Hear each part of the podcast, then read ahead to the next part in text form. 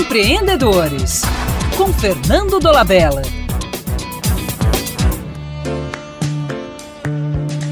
Estudiosos chamam a sociedade em que vivemos de mercadocêntrica, que é uma visão de mundo contaminada pelo mercado. Ela coloca o ter acima do ser e estimula o culto exagerado ao individualismo.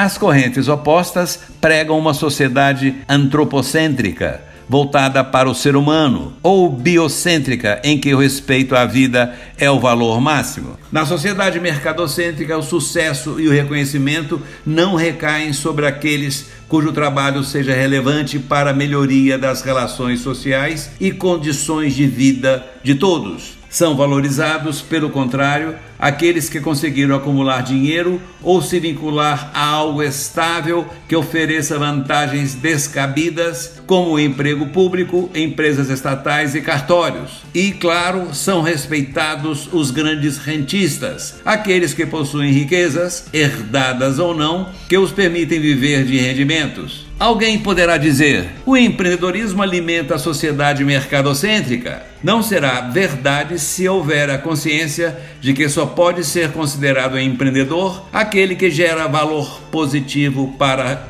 a coletividade. O empreendedor de que precisamos não é o amigo do rei, aquele que usufrui de benesses escandalosas. Sobre o rei, ouvi a seguinte história. Alguns cortesãos disseram a Dom João VI: Majestade, nós sustentamos a corte, mas não recebemos nada em troca. O nosso dinheiro está acabando. Precisamos ter uma renda constante, segura e que não exija trabalho. Foram então criados os cartórios, que inspiraram as fabulosas sinecuras no serviço público e nas estatais. Até mais e um abraço do Fernando Dolabella.